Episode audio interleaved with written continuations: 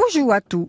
Chez Claire, de l'association normande Alfred Rossel qui vous prêche. Vous savez qu'en Normandie, comme dans d'autres régions aussi, l'armoire est un meuble important.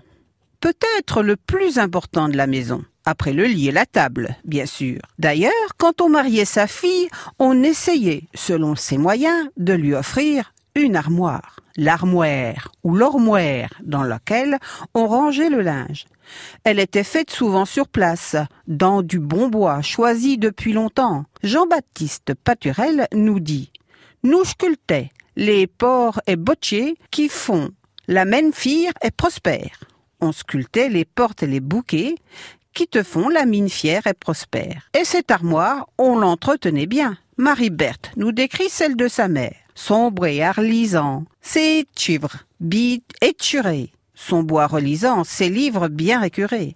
Mais il n'y a pas que les belles armoires normandes, les ourmoires fiories, les armoires sculptées. Il y a aussi les mains ourmoires, les petites armoires à une seule porte les cabinets qui étaient des petites armoires ou des petits buffets à compartiments.